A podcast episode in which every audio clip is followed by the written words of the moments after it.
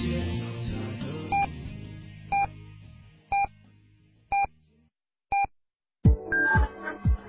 九九八提醒您，现在是北京时间十五点整。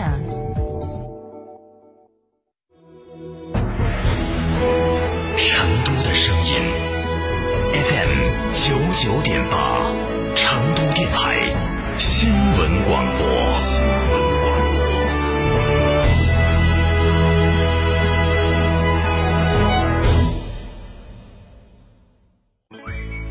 乳胶漆、没有个性，我不要；墙纸、容易翘边，我不要；硅藻泥，颜值不够，我不要。什么才是你想要？德国飞马艺术涂料，高端定制，超高颜值，我要。祝贺燕之屋成为中国国家击剑队指定燕窝产品。燕之屋晚宴不含任何食品添加剂，通过国家体育总局严格检测，值得信赖。大家好，我是中国国家击剑队教练员郑满。燕之屋晚宴，大品牌的好燕窝，不含任何添加剂，助力中国国家击剑队。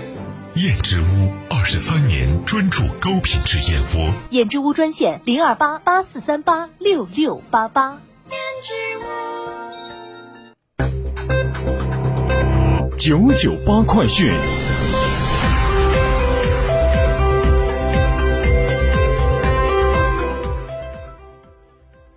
北京时间十五点零一分，这里是成都新闻广播 FM 九九八，我们来关注这一时段的九九八快讯。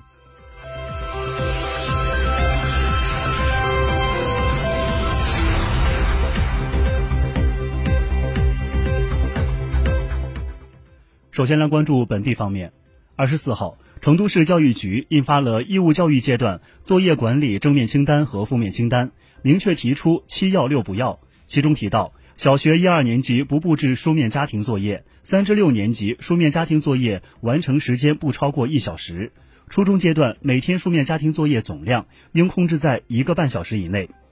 节假日期间，学生每天的书面作业总量不得高于平时作业量的要求。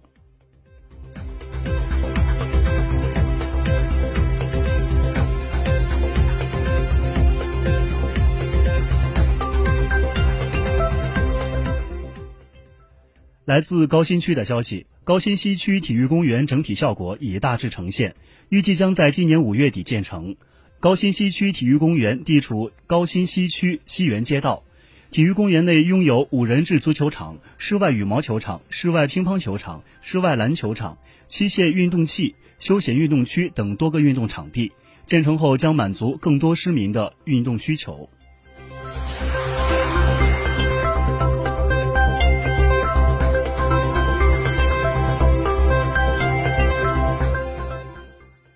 继续关注来自四川发布的消息，成都天府国际机场今天进行第二阶段试飞，本次试飞仅一天，国航和成都航空将会参与本阶段试飞。目前，天府国际机场建设和运营筹备进入决胜阶段，预计六月三十号前投用。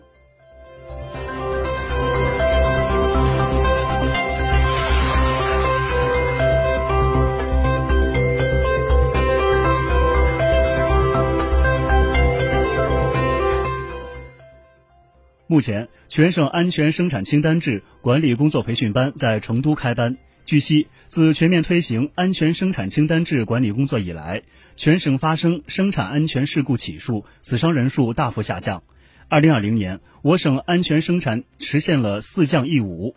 生产安全事故起数、死亡人数和较大事故起数、死亡人数大幅下降，无重大及以上事故发生，确保了全省安全形势持续向好稳定。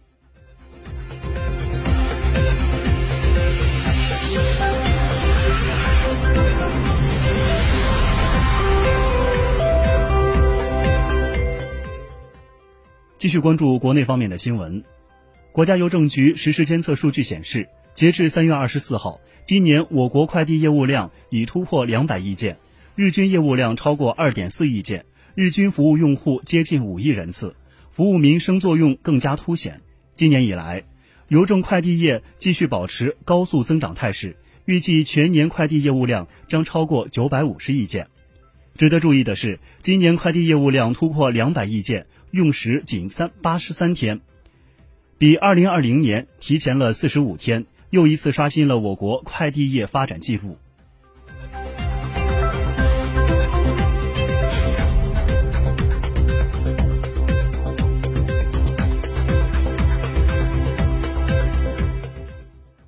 交通运输部新闻发言人孙文健二十五号在例行发布会上介绍，今年一至二月完成交通固定资产投资三千零三十二亿元，比二零二零年同期增长百分之七十一点七，比二零一九年同期增长百分之十一点六。孙文健就二零二一年一至二月交通运输经济运行的总体情况进行介绍，他指出。总的来看，今年一至二月，交通运输主要指标与去年同期相比，在投资、货运量、港口货物吞吐量等方面呈现大幅增长的特点。与此同时，受低基数、就地过年等因素叠加影响，营业性客运量降幅明显。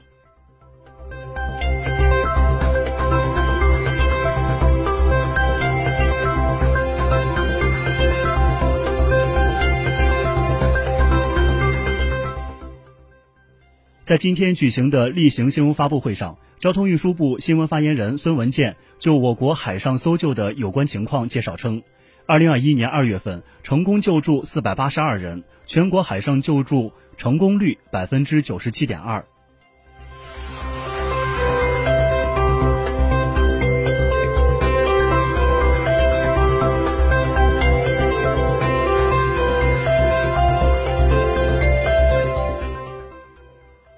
据外国媒体报道，当地时间二十四号，乌克兰总统办公室发表澄清声明说，泽连斯基没有解雇自己。据介绍，乌克兰总统官网日前发布行政令，解雇由前总统波罗申科于二零一五年三月六号任命的基洛沃格勒州州长阿拉波兰丘克。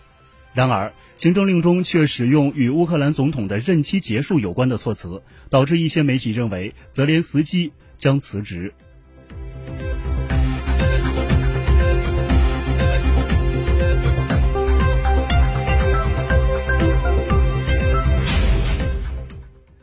二十四号，玻利维亚空军一架飞机在该国中部坠毁，造成一人死亡、三人受伤。该当地警察局当当地的媒体证实，坠毁事件发生在萨卡瓦市，飞机坠入市民的一栋民宅，机上两名飞行员在飞机坠毁前跳伞生还，他们均受伤，并已送往附近的医疗中心接受治疗。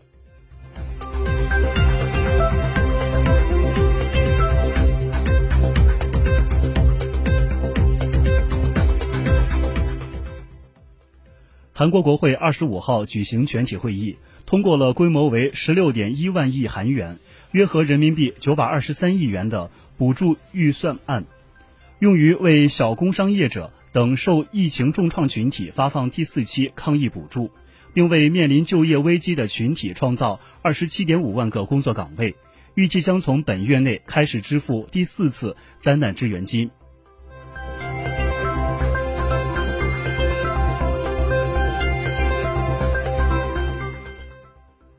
随着日本国内紧急状态全面解除，各方对新冠疫情是否会再次扩散都存疑。而近来传染性极强的变异新冠病毒正在日本扩散。